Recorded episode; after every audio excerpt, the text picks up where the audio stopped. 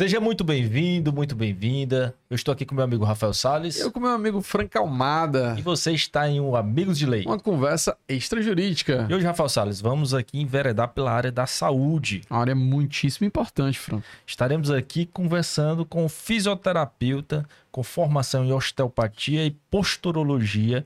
Ele que também atualmente é presidente do Crefito 6. Eu fiquei mais ereto aqui, Franco, só de falar aí das funções. Que é o Conselho Regional de Fisioterapia e Terapia Ocupacional. Estamos recebendo hoje o presidente Jacques Seanes Esmeraldo Melo. Seja, Seja bem-vindo. Bem Bom, obrigado aí, doutor Franco, doutor Rafael, pelo convite, né? Vamos explanar aqui algumas dúvidas ou, e também é, o futuro da fisioterapia e terapia ocupacional para os ouvintes. Eu sei que a gente tem a, a, conduta de se tratar aqui como doutor, advogado, doutor fisioterapeuta, mas o nosso bate-papo hoje é mais informal, né, Rafael? Então vamos tirar aqui os doutores de lado, Jacques, e vamos falar aqui do jeito mais informal possível, que essa é a pegada do Amigos de Lei. Antes de começar, vamos falar dos nossos apoiadores, Rafael Salles. Uritu Cafés Especiais. Você quer tomar aquele café sem necessidade de pôr açúcar e ainda assim ele está doce franco. Uritu Cafés Especiais. Jolie Marie Maison, para você que quer estar bem trajado, bem vestido, chegar na festa ou como noivo, ou como noiva, ou como convidado. Lá tem os melhores trajes da cidade, fica ali na Brown Student. Também temos a Star Capital do nosso amigo Gabriel Joca, para você que Star Capital tem um texto aqui que eu vou ler. A saúde financeira da sua empresa depende de soluções seguras e bem estruturadas. Por isso, conte com a Star Capital e garanta melhores resultados com antecipação de recebíveis, recuperação de crédito, além de uma assessoria de investimentos completas. Star Capital do nosso amigo Gabriel Joca. MISPA Segurança, referência em segurança patrimonial e pessoal nas cidades. Você precisa de uma segurança qualificada para sua empresa, MISPA Segurança. E Espaço Fateixa, a pousada que tem a melhor localização da praia de Jericoacoara, ali pertinho das caipirinhas, Franco. Você já sai ali, ó, já vai aproveitando. Já fui lá e super indico Espaço Fateixa. Agradecendo aqui por ser mais um apoiador do Amigos de Lei. Um abraço para Mirella. Meu amigo Jax, mas vamos voltar aqui Primeira curiosidade, né? Esse nome diferente aqui do nosso usual cearenseis, Jacques Eanes. De onde é que vem esse nome? É, é comum esse nome em Poeiras? Como é que é? Pai, se você pesquisar no Google, você não acha. É único. Mas ninguém, só eu, só tem eu mesmo. É, esse nome aí, é, meu pai leu em uma revista, em uma viagem que ele tinha feito, e a revista era em francês, e ele acabou lendo, viu, gostou, minha mãe estava grávida e colocou esse, esse nome mesmo. aí. Então, ficou, né? Eu acho que minha mãe deve ter concordado muito, não, mas acabou que quem decidiu na época foi ele o nome. O nome é bonito, Rafael. É, é, deu certo. Ali... Eu acho legal, sabe? Deve essa ter... coisa de, de ter nome único. Ó. Eu tenho uma sócia, o nome dela é Cerzedela. Só tem ela no mundo. Nome do meu primo, Magno Kitwiller. Eita. Por causa do Tex, do Tex Rangers, Rangers, né? Que eu, que eu sou fã, já li muitas historinhas em quadrinhos do Tex. Mas aí eu sempre falo que meu, meu tio ele deu três opções de nome, né? Então ele deu aquele que queria, Magno Kit. Mas se a pessoa, aliás, Kit Wheeler, né? Mas se a pessoa quisesse usar o Magno, tava lá também para é, ser usado. Né? É justo. Mas, Jax, voltando aqui para a infância, é, a gente sabe que você veio do interior, e a, até hoje ainda guarda muitos, muitas raízes lá, sempre está voltando, sempre está revisitando, sempre está viajando. Conta um pouco aí pra gente como foi essa infância em Ipueiras, interior do Ceará, e a chegada até Fortaleza. Bom, é, eu sou o caçula, né? De três, somos três, eu sou o caçula do, dos irmãos. Tenho mais uma irmã do meio, que é a Milena, e o Henrique, que é o mais velho. E eu nasci em 1981, né, na cidade de Ipueiras.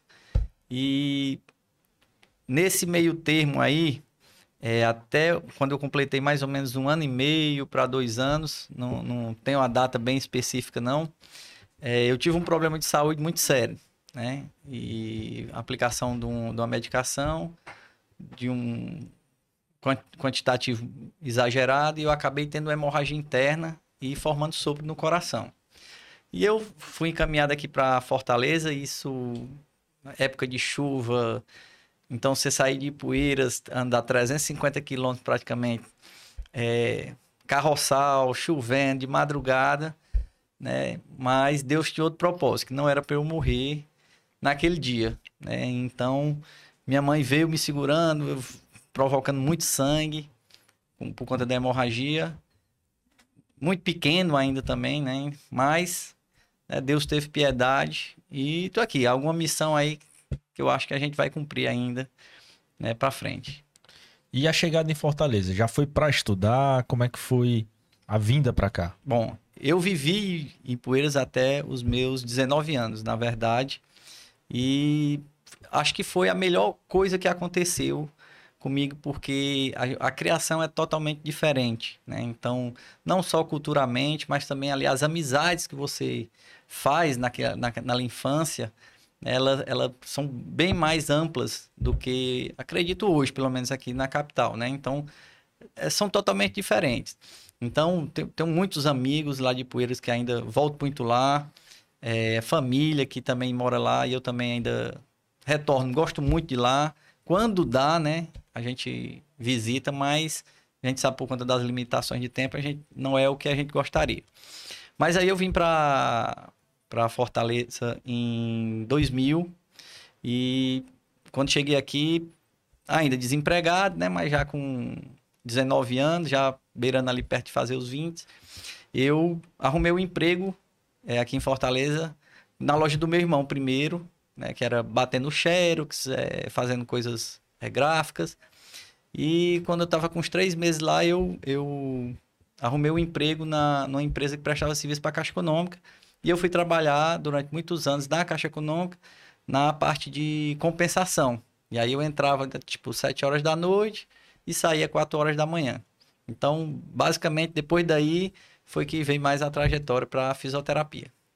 E como foi essa escolha pela fisioterapia especificamente? Já tinha alguém como exemplo? Era área de saúde? Você fez outra faculdade antes também dessa, né? Isso, eu, eu cursei análise de sistema durante. São nove semestres, né? eu fiz sete semestres de análise de sistema. Mas quando eu estava no sétimo semestre, minha irmã já tinha passado em 2004 para fazer fisioterapia e quando eu vi ali os livros de anatomia, fisiologia, eu ficava lendo ali, ela estudando e eu ficava lendo também os livros às vezes, e, e aquilo ali simplesmente me encantou. E eu criei assim uma paixão é, gigantesca pela fisioterapia e eu resolvi fazer vestibular para fisioterapia e passei, né? Então, quando passei, desisti automaticamente de análise de sistema, tranquei e cursei o curso de fisioterapia. E é interessante, né, Rafael? Porque análise de sistema, assim. É a bola da vez. Uma das. E não só isso, mas pressupõe um, um afastamento, sei lá, assim, do, do usuário final, né? Aquela coisa mais ali no, no computador, é, na verdade. sala e tudo. E a fisioterapia já é o oposto, né? Já é o contato direto com o paciente, já é o contato direto ali, pegando mesmo, né, no, no na pessoa. Bom, e, e, justamente isso, Frank, que faz o diferencial da fisioterapia. Porque a gente, muitas das vezes, quando você vai fazer um tratamento de qualidade, né, você acaba passando mais de uma hora com o profissional ali e com o profissional paciente, né? Então, ali no, no, no reduto do consultório, né, protegido por lei, né, pelo sigilo também, assim como o direito tem o sigilo, é, a gente é, fica resguardado e a gente conversa muita coisa lá. Então, o paciente acaba falando da vida pessoal, né? O que que muitas vezes trouxe a esse problema, que são coisas muito íntimas. E aquilo ali apaixona, né? Então, porque você consegue ajudar as pessoas de todas as formas, não só é, mentalmente, mas também como fisicamente, né? Que na reabilitação, os tratamentos, né? Que a gente hoje a fisioterapia já progrediu muito. Né? Então, a, a, a, isso apaixona, né? Pela fisioterapia, ela, ela acaba lidando não só retorno de reconhecimento profissional, mas também financeiro, né? E hoje você, como presidente do CREFITO, que é o Conselho de Fisioterapia e Terapia Ocupacional, Rafael, é o maior representante da classe. E falando de classe, é, quando começou essa, esse seu olhar para a luta de classe, para as reivindicações, veio da faculdade, quando é que começou esse olhar Antes disso, Franco, só para o nosso público, para esclarecer qual é a diferença do fisioterapeuta para o terapeuta ocupacional. Pronto. É, a fisioterapia ela trabalha mais com a parte é, física, né? É claro que você trabalha é, exercícios e técnicas, né? Manuais, é, no corpo em si, né? Você pode manipular osso, tendão, ligamento, vísceras, né? A osteopatia visceral, ela é excelente. E já a terapia ocupacional, ela trabalha de uma forma né, física também, mas ela é mais voltada para a parte é, mental, né, neurológica, vamos dizer assim. Então, você acaba fazendo um aprimoramento de movimentos para uma criança que tem dificuldades.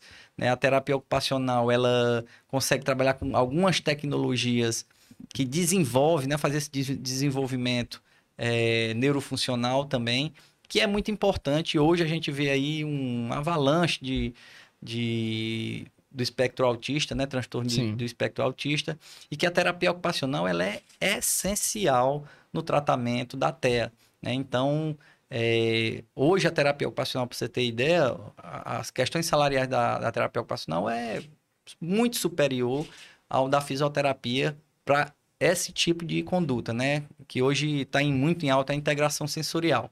E a, e a, base de formação é a mesma ou tem uma específica para cada? Bom, é, as, as, cadeiras né, básicas elas são iguais, anatomia, fisiologia, patologia, mas a partir das específicas aí separa-se o curso, né? Então, para cada um, sua determinada conduta, é, a terapia ocupacional tem, é privativa algumas técnicas, da fisioterapia outras, então são coisas diferentes, embora às vezes trabalhem é, bem convergentes as duas profissões. Acho que ficou bem claro agora, viu, Fran? Show de bola. E essa parte de engajamento na luta de classe, como foi que começou? Bom, em 2007, né, eu me candidatei para o, é, o centro acadêmico lá na faculdade que eu fazia e me escolheram para presidente lá também e a gente ganhou a eleição numa margem boa também. E a gente começou a comprar as lutas da fisioterapia dentro da faculdade, que na época eram né, com, com a monitoria, né? A gente fez um movimento de greve lá, dentro de uma faculdade particular, assim, foi um zoom, zoom, zoom muito grande, foi muita confusão, mas a gente não arredou o pé, né? O, o que é certo é certo, a gente tem que fazer o que é certo e a, a monitoria eles não tinham nenhum tipo de benefício, nem pagavam passagem, nem davam desconto na mensalidade. Então a gente se reuniu, a adesão foi de 100% da monitoria e a gente conseguiu um desconto de 20% para todos os monitores. Então isso aí já foi é, o início, né, de tudo, mas daí para frente foram também muitas lutas, né, do ato médico em 2012, 2013. É, então teve muita coisa que a gente também atuou ainda como estudante para chegar assim dizer, olha, a gente teve participação nessas nesses ganhos aqui há um tempinho atrás. Antes dessa campanha agora que é, você sagrou-se vitorioso, né? Teve alguma participação em campanhas anteriores? Não. Chegou a... É, a gente tentou montar algumas chapas antes no, do, no Conselho Regional, mas a gente nunca vingou, porque a burocracia tomou de conta, né? Então, dessa vez a gente conseguiu um advogado, que conseguisse fazer né, toda essa documentação. Parece que era erros, bom, viu? Então, Esse é... advogado aí, um tal de Francão lá. E aí a gente acabou que efetivou a inscrição da chapa. Mas a gente já tinha tentado outras duas vezes sem sucesso. E como é que fala um pouco mais dessa campanha que eu tive a felicidade de participar, fazendo assessoria jurídica da campanha. Mas fala um pouco, Jacques, eu sei bem a lei dos bastidores, né, todo aquele movimento, mas fala um pouco de como é que começou isso e como é que foi uma, uma, a união para chegar até esse momento. Lembrando, ele vai falar aí do, do, do percentual de votos muito expressivo aqui é, no Ceará. Quase 80%, né? Aí vamos lá.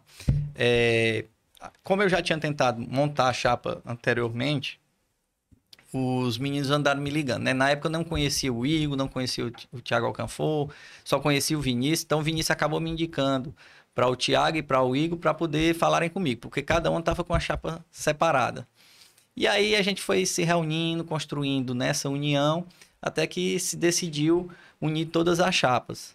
Quando uniu todas as chapas, aí a gente teve o impasse de quem será o presidente. Então, assim, eu não tinha intuito nenhum de ser presidente, né?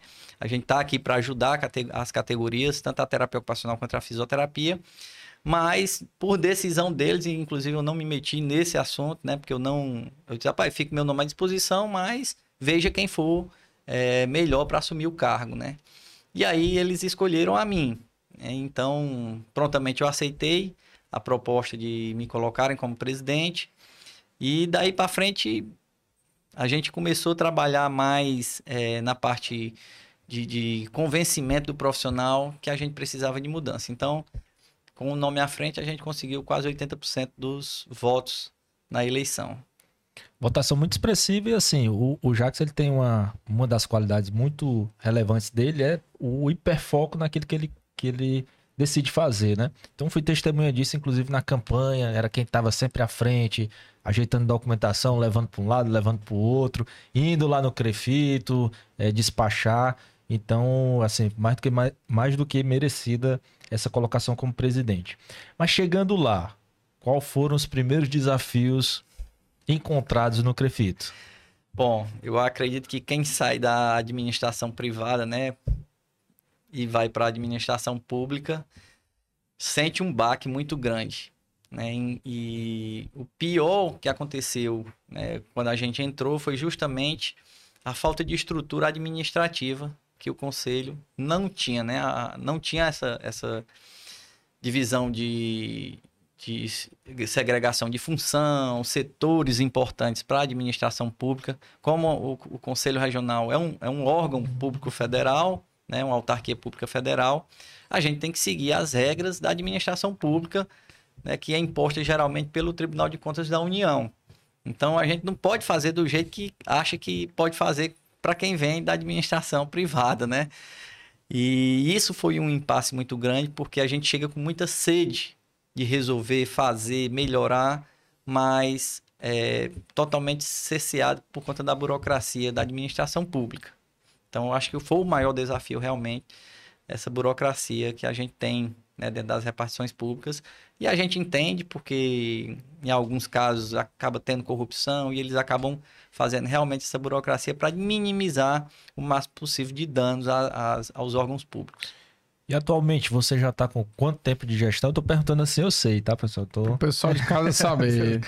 quanto tempo de gestão e o que é que já foi possível implementar? Nós estamos com um ano e três meses de gestão.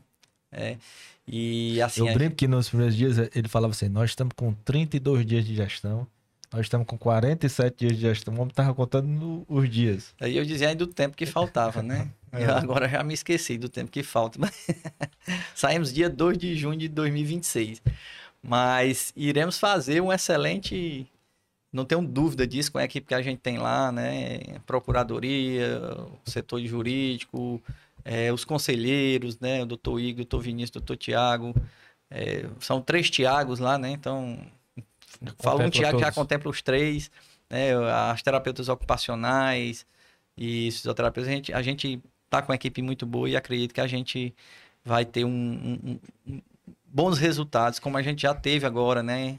Vendo alguns editais de concurso sair, onde a gente tinha salários de R$ 1.500, R$ 1.600, 1.800 reais e vendo aí salário agora de mais de 4 mil reais agora para fisioterapeuta com a carga horária que tanta gente entrou na justiça para segurar, porque querem botar 40, mas a gente só pode 30. Então a gente é, tem feito muita coisa nesse, nesse conselho, né? E os desafios estruturais, que é quando a gente chegou, que não tinha basicamente nada, a gente não tinha um setor de licitação, a gente não tinha um setor jurídico estruturado, nós não tínhamos uma supervisão, nós não tínhamos uma controladoria. E a gente está implementando tudo, né? Ainda falta alguns setores, mas a gente já está dividindo. O jurídico a gente, a, a gente colocou muito pessoal lá, né? porque realmente precisava. A demanda é gigantesca, é o setor que mais trabalha lá. É, montei, né, com muita rapidez, é, o setor de, de contratos e licitação, porque a gente precisa ter segurança, porque eu não entrei no conselho para me prejudicar, eu entrei foi para ajudar a categoria mas sem me prejudicar, obviamente. Então eu quero que os contratos, as licitações sejam totalmente idôneas, né? o que não estava acontecendo, porque não, tinha, não se tinha o rito da administração pública, e eu disse que não ficaria daquela forma, e, e eu corri bastante para achar uma pessoa. Graças a Deus, hoje a gente tem uma pessoa bem qualificada, né? temos lá um funcionário do próprio conselho e uma pessoa com assessoria para cuidar desse setor de licitação, que era o que mais me preocupava lá. E agora a gente já está tomando os rumos, eu acredito que já já a gente finaliza tudo, tudo que tinha lá que a gente não concordava. E é bom aproveitar esse espaço aqui, Rafael, uma questãozinha mais técnica, mais aproveitando a audiência, o que é que esse programa vai rodar, porque hoje existe uma lei, não só não, não de hoje, né? Mas hoje está em vigor a lei de que o fisioterapeuta e o terapeuta ocupacional têm uma carga máxima de 30 horas semanais. E ainda nos deparamos semanalmente com editais de, de prefeituras colocando lá no edital a seleção para 40 horas, né? Então, se a gente puder fazer esse apelo aqui, é, às vezes é o desconhecimento mesmo da lei. Sim. Então, se a gente puder fazer esse apelo aqui para os prefeitos, secretários é, específicos da, das pastas, atentar essa questão, porque é, existe uma lei, a lei tem que ser cumprida e qual, qualquer ato que saia disso, ele prejudica muito a categoria. Perfeito. Frank, queria saber, na, na visão hoje aí do, do Jax, como é que tá a fisioterapia? As pessoas procuram também a fisioterapia preventiva? Ou, ou esperam ainda acontecer alguma coisa para ir lembrar que existe a fisioterapia? Como é que você tem sentido hoje a população cearense com relação a esses aspectos? Bom, é, eu tenho uma clínica aqui, né, que eu atuo todos os dias. Eu acho que hoje vai ser o único dia que eu não, não atuei ainda em 2023, porque, por conta dos compromissos que hoje a gente teve um, a solenidade de homenagem aos fisioterapeutas e terapeutas ocupacionais lá na Assembleia. E estou com esse compromisso aqui e tenho outras reuniões também logo em seguida.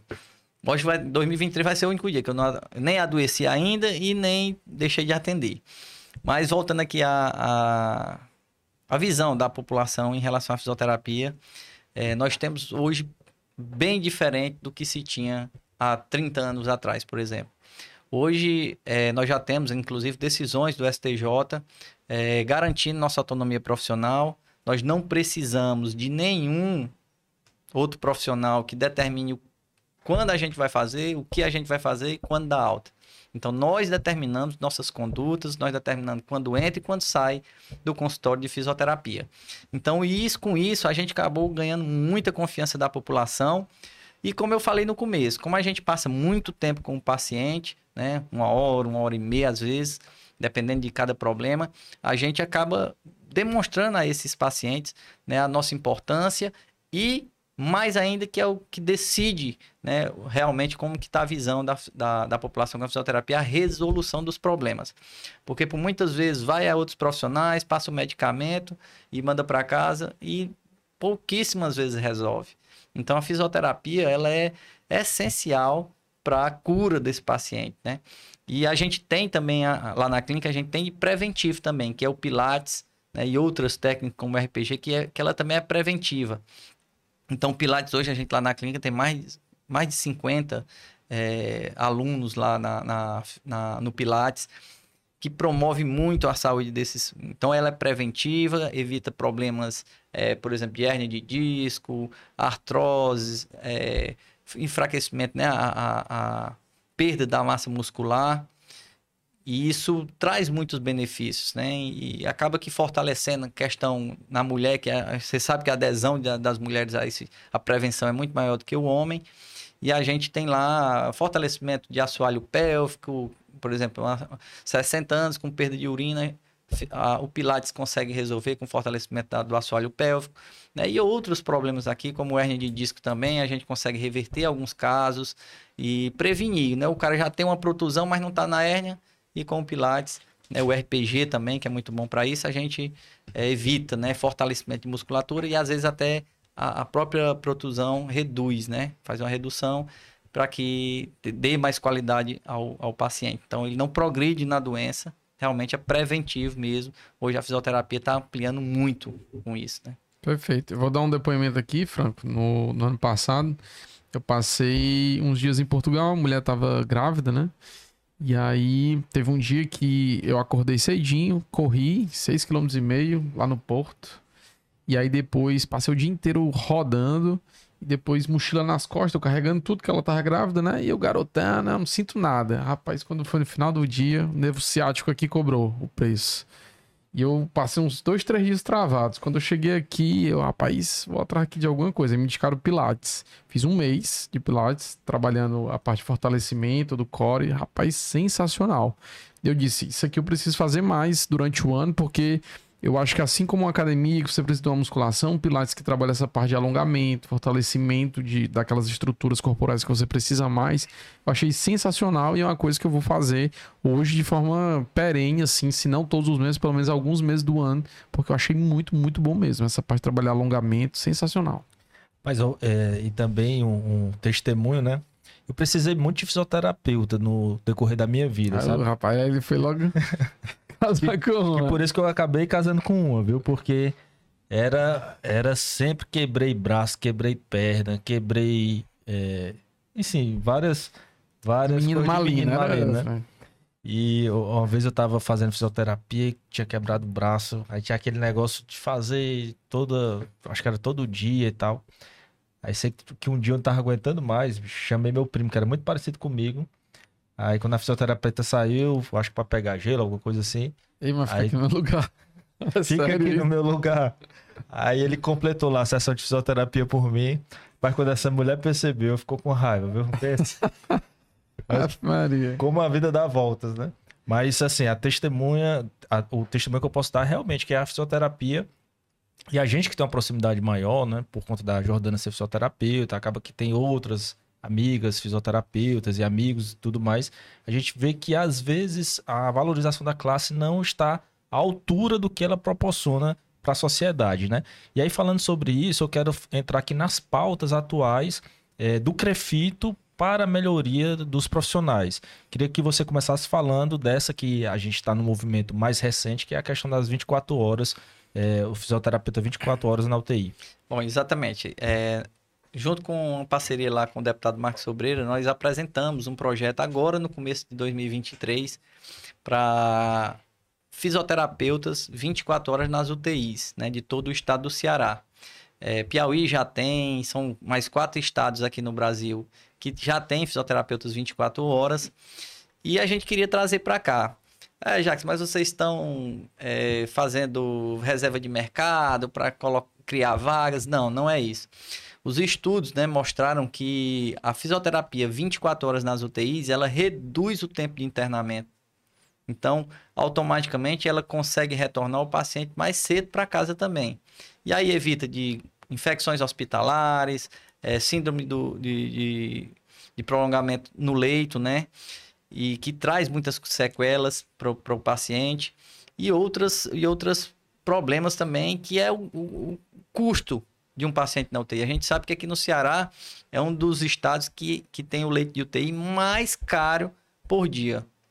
Né? Não sei se por conta das empresas que só vendem caro, enfim, é, teria que fazer uma avaliação mais minuciosa para identificar isso. Mas no portal do DataSUS, o estado do Ceará é um dos que tem o leito mais caro do Brasil. Então, com a implementação do fisioterapeuta 24 horas na UTI, você reduz o tempo do paciente na UTI, fazendo assim uma redução de custo. Inclusive, a gente tem um estudo de um conselheiro lá no, regional, no Hospital Regional do, do Sertão Central, que eles fizeram essa implementação dos 24 horas e conseguiram reduzir em até 15% o tempo de prolongamento, né? Fora outros benefícios aí que que está já com, mais do que comprovado. Né? O, Ceará já tem 73% dos seus hospitais com UTI 24 horas e os maiores particulares que têm dinheiro para bancar o estudo também já colocaram o fisioterapeuta nas UTIs 24 horas. Tá? Para eles é bom porque tem mais rotatividade né, dos leitos de UTI, fazendo admissões, porque a gente sabe que os planos de saúde, cada um paga o valor que quer, então os hospitais privados eles precisam também. Por exemplo, a, a maior daqui, que é a Unimed particular, ela que banca né, o, o leito de UTI. Então, para ela, quanto menos gente dentro da UTI, não só para os seus usuários, mas também para as questões financeiras do hospital. Tá? Então, tá mais do que provado, né? E aí a gente faz até o apelo ao governador Elmano aí, que veja isso, né? Porque vai beneficiar não só a sociedade, mas também o governo do estado. Perfeito. Eu notei que você tá com uma lista de pautas aí. então vamos esmiuçar aqui elas para a gente deixar bem informado o profissional do que, que o Crefito está fazendo pela categoria. Bom, eu vou começar aqui com, com a pauta que voltou à tona, né? Que foi o ato médico. Que eles pegaram os vetos que aconteceram pela presidente Dilma e criaram uma PL só com os vetos. tá? Então, essa, esse, esses vetos, eles basicamente cerceiam não só o fisioterapeuta, mas todas as outras áreas de saúde do Brasil. Resultado, vai parar com o SUS. Então, o sistema de saúde, infelizmente, ele depende muito mais, né? Ou felizmente, né? Depende muito mais dos outros profissionais do que o médico em si. Então, o ato médico, ele cerceia o direito, né, que a gente já tem garantido tanto por lei quanto decisões judiciais no STJ de, da autonomia profissional, da enfermagem, da nutrição, da fisioterapia, terapia ocupacional, fono, psicólogo. Então, sim, todas as outras áreas serão cerceadas e aí é, a gente está trabalhando lá em Brasília para que esse projeto continue, até sem pautar, porque não tem justificativa nenhuma é, que, esse, que esse projeto seja apresentado novamente com o único intuito de prejudicar a saúde no Brasil. É, e além disso, existem outras PLs que são mais pontuais também, que não estavam no veto em si, mas que também elas estão sendo trabalhadas pelo, pelos médicos lá para também tirar alguns ganhos que a fisioterapia, enfermagem, odontologia, outros, outros tiveram também com relação a isso. Então, assim, a gente está trabalhando também lá em Brasília, né? É, com, a gente... com relação a esse ponto, antes de avançar, só para contextualizar. Então, o problema em si é os médicos querem ter mais atribuições que eles precisariam prescrever para só depois outros profissionais como fisioterapeutas atuarem. É essa isso, a questão. Isso. É uma das questões, é essa daí. É, então, basicamente, a fisioterapia, terapia ocupacional, fone, enfim, todas as outras profissões que não médicas, elas iam praticamente depender do que o médico disser. Se, se ele dissesse que não precisava, a gente não pode fazer. Então, eu tenho meu consultório particular, o, o paciente ele não pode ir mais lá diretamente. Então, pararia. Então, se o cara não pode ir, vai ter que passar pelo médico para vir para mim e eu decidir o que é que eu posso fazer. Então, assim, é uma coisa injustificável, né? Já foi provado que não deveria ser aprovado, tanto que a presidente Dilma na época vetou isso porque foi recomendação do Ministério da Saúde não fazer.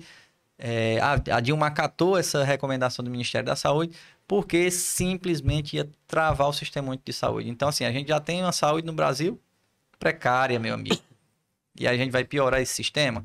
Não, é pelo contrário, a gente está caminhando na, na, contra isso né, e estamos trabalhando muito para que isso seja logo enterrado de vez, que eu não sei por que, que, que retornaram com isso. Perfeito. Pode continuar aí no próximo ponto. Na pauta. Bom, é, vou falar também sobre aqui o crescimento que a gente teve sobre a, a, o transtorno de espectro autista, que a terapia ocupacional hoje domina né, os tratamentos, as intervenções, e fiquei muito feliz quando eu me aproximei mais, quando eu cheguei no Conselho Regional, que eu vi né, o trabalho da terapia ocupacional e me encantei com muita coisa. Né? Inclusive, hoje lá na, na Assembleia, eu, eu fiz um convite a um terapeuta ocupacional que para a gente fazer uma live, para ele demonstrar o que ele faz, porque ele, eu trabalho lá com parte de, de captor ocular também, correção de estrabismo, algumas coisas, mas o trabalho dele vai muito além disso. Então, as técnicas que ele utiliza, muito mais avançadas do que a que eu estava utilizando, que eu vi que é uma coisa fenomenal. E eu fiz até esse convite com ele, né? Para que a gente fizesse uma live lá no, no, no conselho para ele demonstrar isso, divulgar mesmo a terapia ocupacional, que ela precisa ser mais divulgada, né? Até a pergunta, qual a diferença da FIS e da TO e tal? Então, assim, porque quase ninguém sabe nem, na verdade, diferenciar, porque o limite é, é tênue. bem tênue mesmo. Ali eu acho que dá quase uma, uma derivada, sabe? E, e realmente é, a terapia ocupacional me impressionou com muita coisa, né? Eu não tinha a vivência da, da terapia ocupacional e fui conhecendo e realmente lá a gente todos os assuntos que a, que a vice-presidente que é a terapeuta ocupacional me traz a gente tem colocado em prática tem feito né é um trabalho muito bacana lá e o TEA é sem sombra de dúvida a integração sensorial é o carro-chefe né mas ela não faz só isso faz muitas outras coisas bem legais como eu citei aqui da, da questão ocular. Tá? Aproveitando essa temática que é, que é importante, Franco, do, do TEA, né? Transtorno do espectro autista. Há 10 anos, é, você ouvia falar assim muito esporadicamente: ah, Fulano tem autismo, ah, o filho de Ciclano tem autismo. Hoje está cada vez mais comum a gente escutar. O que é que aumentou? Foi o diagnóstico. Antes a gente não tinha com precisão esse diagnóstico, as pessoas tinham algumas doenças, mas não era possível identificar. Se atribui a isso ou a algum outro fa- fator?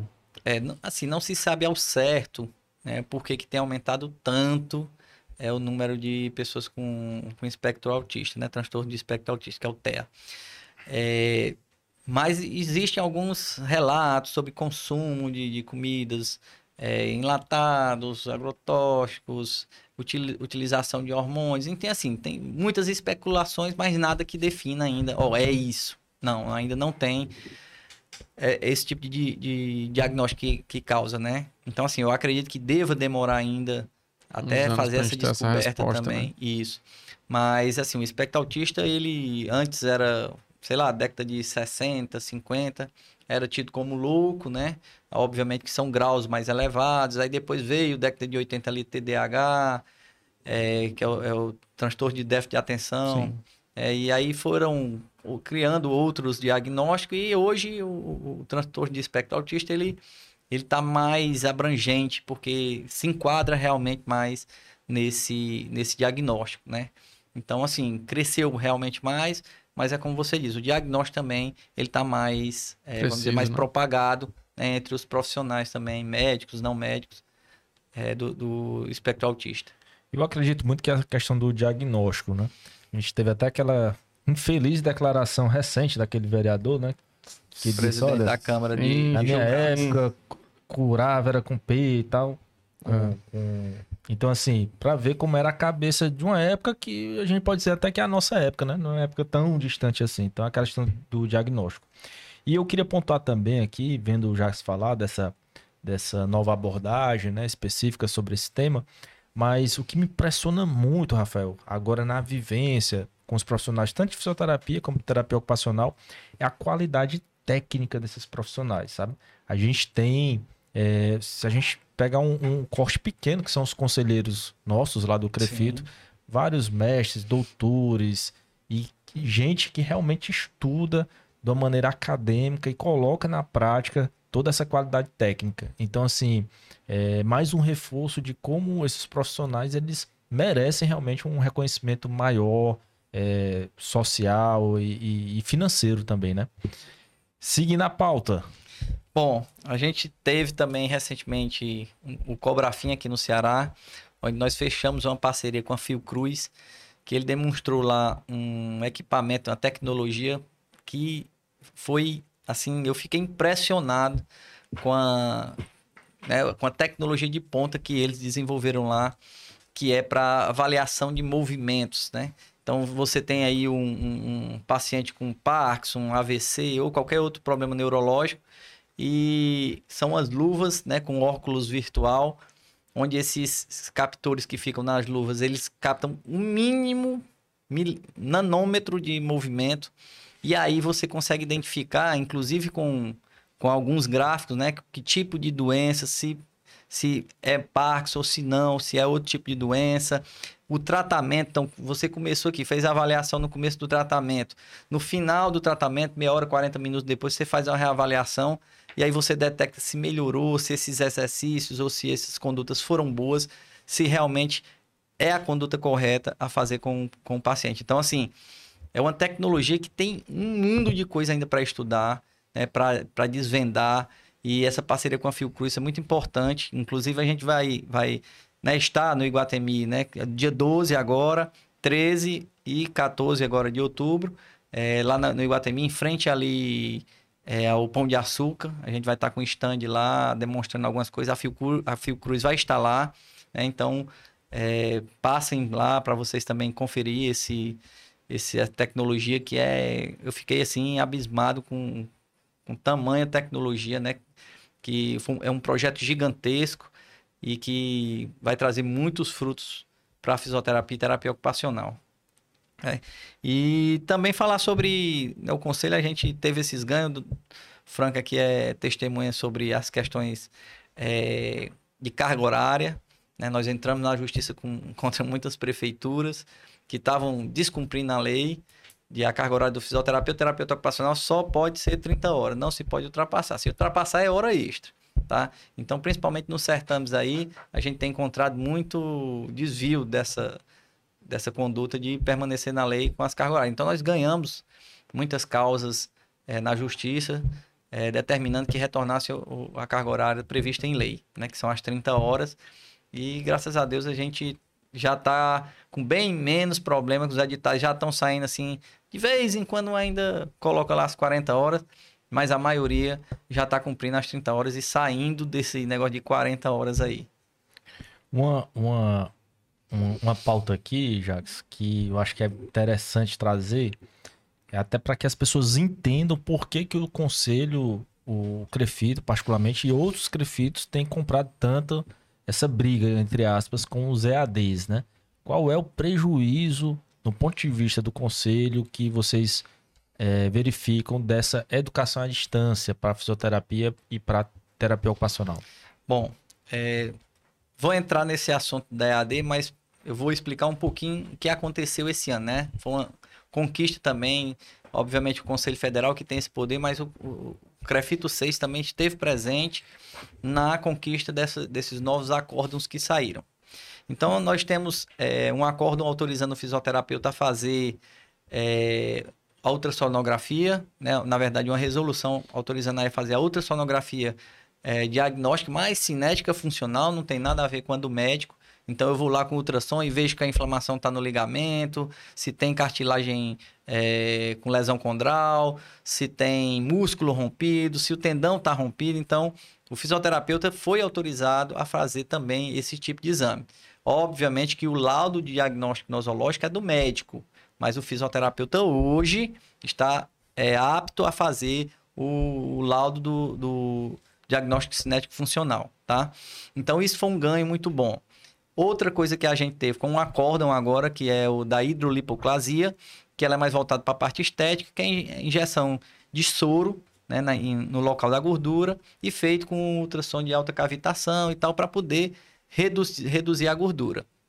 Então, assim, a gente tem é, uma técnica invasiva, né, para poder é, atuar. Então, aí que, que tá o problema. A gente foi autorizado também a fazer a, a, a mesoterapia, que é injetável também, e também da onda de choque também, que ela não é invasiva, mas também a gente foi autorizado. E, por último, agora, a toxina botulínica, né? Tanto na área de dermatofuncional, mas também na área de neurologia. Então, você pega um paciente com AVC espástico, você vai lá e identifica qual é o músculo que você tem que colocar a toxina botulínica e vai fazer nos pontos motores para que ele tenha um relaxamento da musculatura. Porque se deixar com espasticidade, a gente tem deformidade e as deformidades elas são definitivas, tá? Então, a fisioterapia avançou muito com condutas. E essas condutas com injetáveis, elas trazem também riscos. Já dizia o Homem-Aranha, né? Ah, grandes poderes trazem grandes, grandes responsabilidades. responsabilidades. Então, por conta dessas responsabilidades, é que nós, o Crafit 6, nos posicionamos contra as EADs. Porque você imagina aí, se a gente já tem problema, né?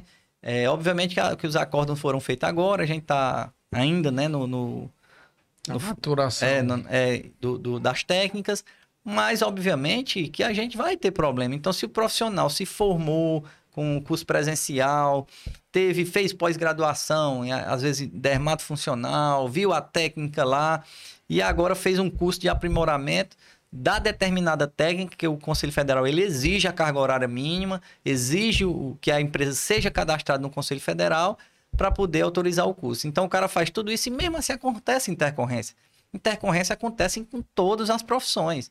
Então você vê aqui noticiários, ah, fulano fez uma lipo, morreu. Então isso acontece. Intercorrências acontecem. Não é porque o profissional quis matar, não existe isso, né?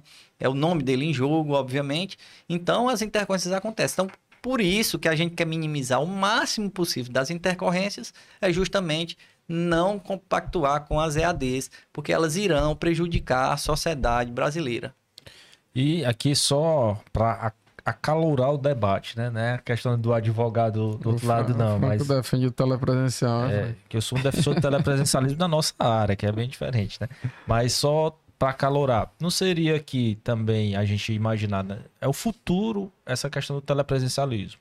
Questão de é, aulas online, o próprio programa que você acabou de colocar aqui, né, que é um programa de uma realidade virtual. Isso. E como, o, como é que o conselho vê é, não estaria impedindo uma certa evolução, a tecnologia auxiliando? O problema é a EAD ou a EAD mal feita? Existe alguma forma de uma educação à distância com qualidade? O que é que tu vê mais ou menos sobre Bom, isso?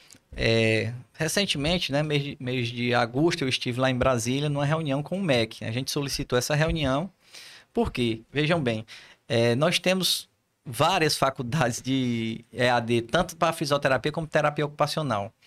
E aí a gente vai, vai consultar, rapaz, quantas vagas essa faculdade oferece, né? Fazendo o somatório das faculdades EADs aqui, só fisioterapia, para vocês terem ideia, são 350 mil vagas, certo? Beleza, vamos lá. A gente sabe que não preenche, sabe Sim. que não preenche. Mas aí a gente vai, cara, vamos dar uma visitada nesse polo dessa EAD nessa determinada cidade. E quando a gente chega lá, é um açougue. É, precário, né? Quando não vai em outra, é um terreno baldio.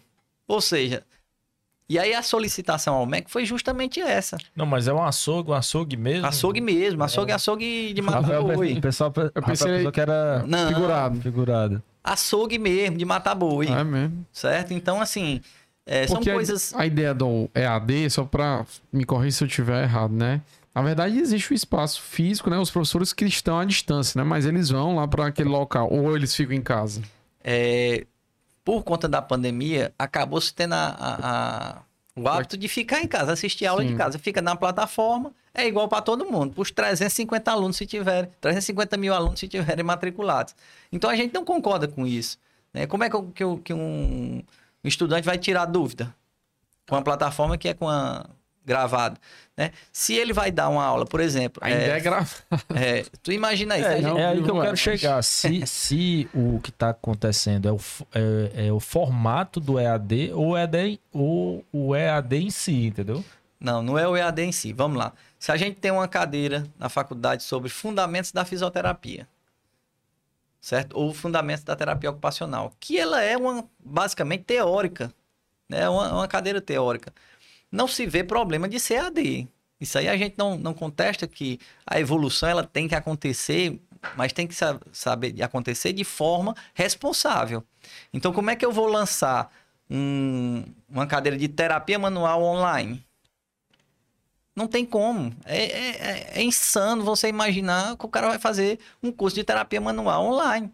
Porque quando você vai fazer uma manipulação de cervical, por exemplo, você tem que saber se esse paciente não tem uma variação anatômica da artéria vertebral para eu não matar o paciente, como já aconteceu.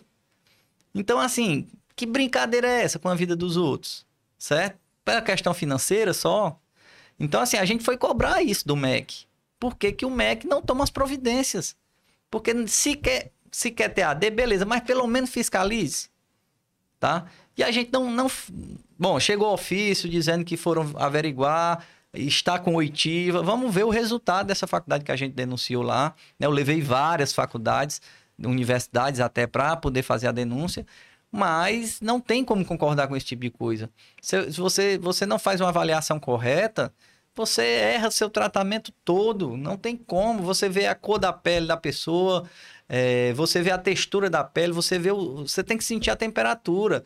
Se eu for fazer um paciente com artroplastia total de joelho, né, que é a prótese de joelho que faz, né, geralmente ali depois dos 60, 70 anos de idade. Se eu pegar no joelho desse, desse pós-operatório, né, desse paciente com pós-operatório e não sentir a temperatura do, do joelho, eu posso matar o cara. Porque se ele tiver com trombo lá, na hora que eu fizer a manipulação, vai deslocar e vai criar uma, uma embolia pulmonar, vai morrer, meu amigo. Não tem para onde correr. E pode é botar dentro do seu carro, não dá tempo de chegar no hospital. É questão de segundos. Deixa eu tirar mais uma dúvida. E tem prova, igual da OAB? Não, Ah. é totalmente livre. A pensou, né? Então, Você é atendido por um fisioterapeuta formado em AD, tu pra... Quebrou um braço, vou lá, corre. Rapaz, é muito arriscado. complicado. Então, assim, não são, não são coisas simples que a gente tá aqui. Não é só um protesto que esquece. Nós vamos voltar que esqueceu, não, né, velho? Que já é Então, muito, assim, Fazer já é um muito, trocadilho com o direito aqui. que já é muito grave. É, que já é muito Mas grave. pro direito talvez seja bom, porque vai vir processo para todo lado. Porque vai processar o profissional. E o cara errou. Se ele, mesmo que ele tenha estudado afinco na faculdade e tal, ele não teve a prática de pegar o. Cara, quando você pega o paciente com, com trombo, na hora que você toca a mão, você já identifica. Já tem as artérias certas que entopem na maioria dos casos. Já tem é, a cor do joelho fica diferente, supura, cria, cria pus, tudo, enfim, várias coisas que você tem que identificar. Até o cheiro, né? Da, da, da secreção, você sente na hora da tá na consulta. E como é que você vai simplesmente por EAD fazer isso? Não dá. Não dá. Então, assim, por esse motivo, Franca, nós não somos contra o avanço tecnológico, não. Muito pelo contrário. Essa parceria com a Fricurs que a gente fez, ele participar dos eventos da gente, foi extremamente importante para ver para que lado a tecnologia tem que caminhar e não para prejudicar o ensino. Né? Nós somos contra o ensino EAD. Nós somos contra o ensino EAD por esses motivos que eu citei. Tá? Não contra o avanço tecnológico. Logicamente que para não haver nenhuma confusão, rapaz, mas o procurador do prefeito é a favor do ensino AD? Não, eu tô só trazendo os argumentos aqui para o debate ficar sair. Claro, para ficar entendi. bem claro e, e o debate é. sair, até porque eu, eu, assim como, como já falado aqui, comum de todos de todas essas opiniões e também entendo a seriedade do, do ensino presencial nesse caso, né? É, eu acho que há como conciliar o que essas cadeiras iniciais, fazer né, a distância, até com um modo de baratear e de tornar mais Sim. acessível o estudo. Mas realmente, passando de uma certa fase, é, tem que ser realmente presencial. Não à toa que o MEC tirou, inclusive, algumas profissões aí do EAD, né? É, direito lembrado, foi um, psicologia e enfermagem e teve mais outra, não tô lembrado também não. Mas essas três eu tenho certeza. O direito entrou. Que você não vê ali o calor do, do, de um juizado, de uma presença com. Você está ali no, no, julgamento. Então, tudo isso interfere na, na sua qualidade. Né? O cara que não recebeu pressão ali do, do, do Ministério Público, do, do, juiz. do juiz. Meu amigo, na hora que ele se formar aqui e for para frente do juiz, o juiz der um carão, acaba baixar a cabeça e tá perdida, causa Sem perdida. Não tem para onde correr. Então, mesmo que tenha argumentos, né? Às vezes o grito ali, a, a questão psicológica interfere. Você tem que estar preparado psicologicamente para certas situações. Se eu pegar um paciente também passando mal em cima da minha máquina, eu tenho que saber me posicionar, né? Porque tem gente que sai gritando dentro do, do, das clínicas, me ajude, me ajude. Não, meu amigo, você que tem que prestar o, o socorro. O paciente não é seu. Então você tem que ter qualificação. No, no código de ética diz isso. Que você tem que estar preparado para qualquer intercorrência dentro do seu consultório. Então, se você vai fazer é, injetáveis, se prepare também para salvar a vida se um paciente apare... apresentar alguma alergia, choque anafilático. Você tem que estar tá com, tá com a conduta prontinha. Não é só chegar e fazer e ganhar o dinheiro, não. Né? Tem, um, tem bons, mas também tem os ônus da, das técnicas utilizadas. Então a gente precisa desse cuidado e é por isso que eu me posiciono contra. Não estou me proporcionando 100% contra a EAD, não. É cadeiras de teor é, é, teóricos, né? A gente. Tá defendendo aí no mínimo híbrido. É.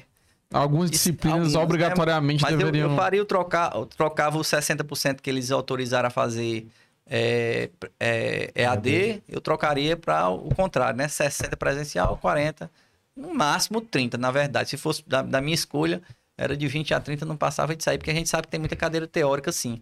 Tá? Então elas, elas, se, se, elas já são híbridas teoricamente, porque assim, você faz uma, uma cadeira de patologia e aí você faz a sua teoria da patologia e depois você vai para a prática da patologia. Você faz uma, uma teórica de avaliação, né? Propedêutica, fisioterapêutica, e depois vai para a prática. Então, as cadeiras na saúde, elas sempre, acredito que no direito também tem essas cadeiras teóricas, que o cara vai chegar no, no tribunal sem saber a teoria, né? A gente precisa saber a teoria, sim, né? A, a, forma com que é cobrada essa teoria, isso é discutível realmente, né? Então, assim, nós não somos contra 100% EAD, não, mas a gente também não pode ser a favor em determinadas é, condutas que o fisioterapeuta e o terapeuta ocupacional têm. Ficou claro, Rafa Salles? Qual a sua opinião? Ficou perfeito, meu amigo. Eu acho que você está mudando, Franco. Você é um presencialista porque você está lançando uma imersão em audiência trabalhista presencial. É, eu, eu, nem ia falar sobre isso, mas o Jacques falou tão bem da importância aí de estar tá preparado, né, Rafael, para eu só tava imaginando audiência, para um contato com o juiz que eu vou ter que falar agora da imersão Tem trabalhista. até o QR Code. Vai estar passando o QR. Code agora aqui na tela. Que estarei eu, Rafael Salles e o juiz do trabalho, Conrad Mota, nos dias 20 e 21 de outubro, falando exatamente sobre, sobre audiência trabalhista. E nessa pegada aqui que o Jax falou, eu nem combinei isso com ele, né? Parece que é combinado. É né? Combinaram isso. É a antes. realidade de todas as profissões, É a né? realidade. É o que? É o calor da sala de audiência, é o que não tá no livro, é o que você só vai aprender lá quando estiver dentro da sala de audiência, mas que você vai ter a oportunidade de aprender conosco lá nessa, nessa imersão. Fala um pouco mais dessa imersão aí, Rafael. Bem, vão ser dois dias onde eu, o Franco e o Conrad combinamos de trabalhar sob uma perspectiva diferente, a partir de cases. Então a gente vai trazer muito caso prático. O Conrad já é juiz aí, acho que há mais de 15 anos. 19 anos. 19 anos, já deve ter feito aí umas Experiência 20, boa. mais de 20 mil audiências, que um juiz faz em média mil audiências por ano. O Franco também já fez aí seguramente mais de mil, duas mil, três mil audiências, mil. quatro mil. Eu já fiz umas 1.500 audiências. Então é é muita experiência adquirida ao longo de muitos anos. E hoje, assim, eu posso falar que a gente vai trazer no, no detalhinho, Franco. Detalhinho daquilo que deve ser feito para você não se dar mal durante uma audiência. Que às vezes a gente vê, né? Às vezes a gente tá ali só assistindo e vê o direito indo embora, assim, facilmente de um dos lados, porque o advogado não estava atento para um detalhe importante que ele deixou passar. E quem fizer essa imersão, Franco, eu tenho certeza que não vai deixar passar nada. Lembrando, a audiência trabalhista é o ato mais importante do processo de trabalho. Lá é que a gente diferencia homem de menino, menina de mulher, né? Fa- falando aqui uma linguagem bem clara. E a experiência imersiva, é bom falar sobre isso, ela vai ser total. Você vai estar lá com a gente, é, estaremos lá fornecendo coffee break, fornecendo almoço no sábado. Você vai Almoçar com Franca Amada, rapaz. você vai ter a oportunidade de chegar lá do lado do Rafael, almoçar com ele e perguntar algumas coisas. Então, assim, é de uma qualidade única, evento exclusivo, 30 vagas apenas que já estão sendo vendidas aí É. desde, eu acho que a gente de sexta-feira, não foi? Passada. Enfim, você vai estar vendo esse programa Na aqui no própria dia sexta já teve inscritos. você vai vai- você vai estar vendo esse programa aqui, se assistir no dia do lançamento, no dia 13 de outubro, exatamente no dia da virada de lote, tá? É, Então último ainda- dia. Então ainda vai dar tempo de pegar com preço de primeiro lote. Agradecer aqui o Jacques de ter levantado essa bola aqui para eu cortar, porque Não, e, Porque é eu importante. indicaria com certeza, porque pelos resultados que a gente tem tido de ganhos trabalhistas lá, né? Principalmente de- nas cargas horárias e outros alguns ganhos que a gente tem tido com o Dr. Frank lá. Né? Vou chamar aqui porque como procurador é, e agradecer até a disponibilidade dele. Já tive a oportunidade de almoçar algumas vezes com ele quando ele reserva o, o horário dele para mim, mas é, indique demais o curso porque eu sei que vocês vão ver coisas muito boas. Não tenho dúvida disso. Então aproveitem aí, que o homem é ocupado, viu? faz esse corte aí, viu, Jordana? Aproveita esse corte aí pra gente. Meu amigo, agora estamos aqui no momento. Muito obrigado aqui pelo elogio, pelo reconhecimento. Estamos juntos. E estamos aqui no momento do Café Uritu. Uritu Cafés Especiais. Então, esse é o momento que o Rafael Salles preparou esse café aqui e vai explicar pra gente por que, que o Uritu é um café especial. Bem, meus amigos, tecnicamente falando, os cafés especiais, eles têm duas associações, uma brasileira uma internacional, que classificam os cafés em 10 itens, cada um de 0 a 10, totalizando 100 pontos. Aqueles que adquirem de 80 pontos para cima são denominados de cafés especiais, que são os cafés que a Uritu, que é uma torra aqui de Fortaleza, trabalha. Então ela importa cafés de todo o Brasil, muitos cafés de Minas Gerais, Espírito Santo, São Paulo, Rio de Janeiro já teve também. Inclusive cafés aqui do Ceará. Nós produzimos excelentes cafés aqui na Serra de Baturité, na Serra da Ibiapaba. Temos excelentes cafés. Só que não adianta ter um excelente café, um excelente produto se eu não tiver o ponto da torra correto, que é a torra média, que é a torra que a Uritu trabalha. E você encontra a Uritu em todos os principais supermerca- supermercados da Os cidade. melhores Os supermercados. melhores. Ou, se quiser ir lá na Uritu Cafés Especiais, fica ali na rua do Ana Leopoldina, ao lado do Colégio Militar. Eles estão com um ponto também lá na Estação das Artes, Franco, no centro. Você não foi lá ainda, Franco.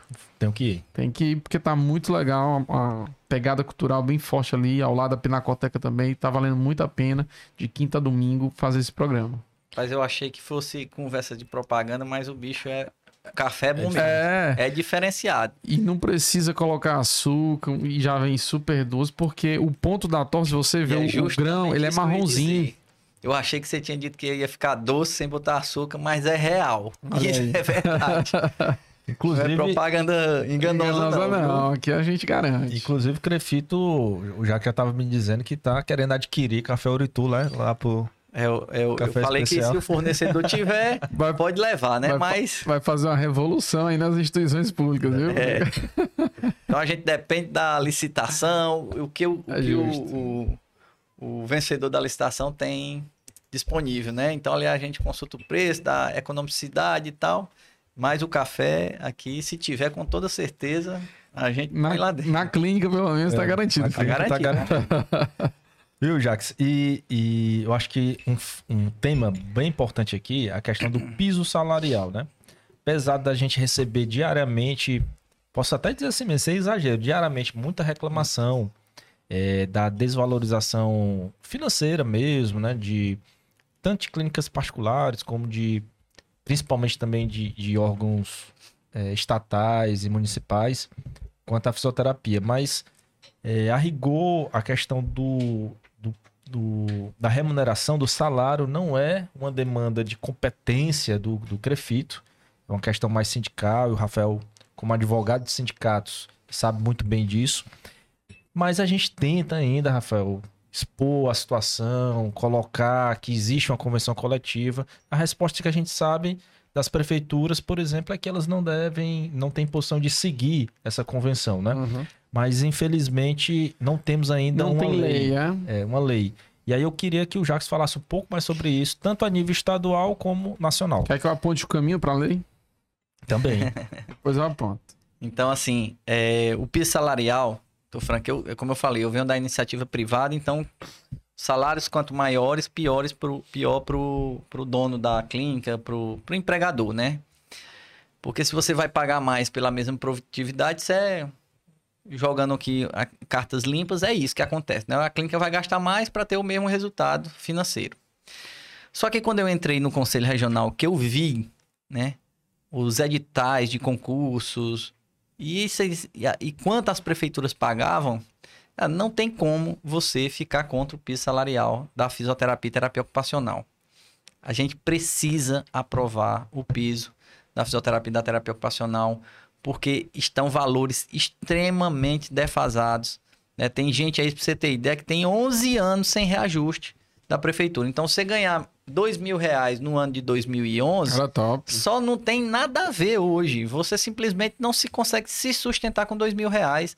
Sustentar que eu digo que você pagar um plano de saúde, é, ter um mercantil, fazer um, um supermercado né, que dê o mês todo. Então a gente- a sabe das dificuldades. Né? Então, assim, eu aperreio muito lá é, o nosso procurador, porque realmente, cara, é uma coisa assim que revolta a gente a alguns salários que a gente tem encontrado. Então eu passei né, de, de não ser a favor para ser um defensor ferrenho do piso salarial da terapia ocupacional e da fisioterapia. Porque a gente tem visto coisas horríveis, salários que não tem como você trabalhar. Resumindo, não tem como. Se você for fazer outra coisa, você consegue ganhar mais. Tá? E é assim, não tem reajuste, não, não tem nada que garanta um reajuste, pelo menos da inflação. Então é do jeito que o prefeito quer, da hora que quer, faz do jeito que dá, se estiver achando ruim, sai. Então, assim, não é assim que tem que se tratar um profissional. né? Nós exigimos respeito também. Isso é, é desumano, né? Um prefeito dizer um negócio desse. E a gente não pode compactuar com isso, a gente tem que ir pra cima. Então, às vezes, eu tenho que realmente bater muito nessa tecla. Eu sou capaz, isso não é competência do conselho e tal.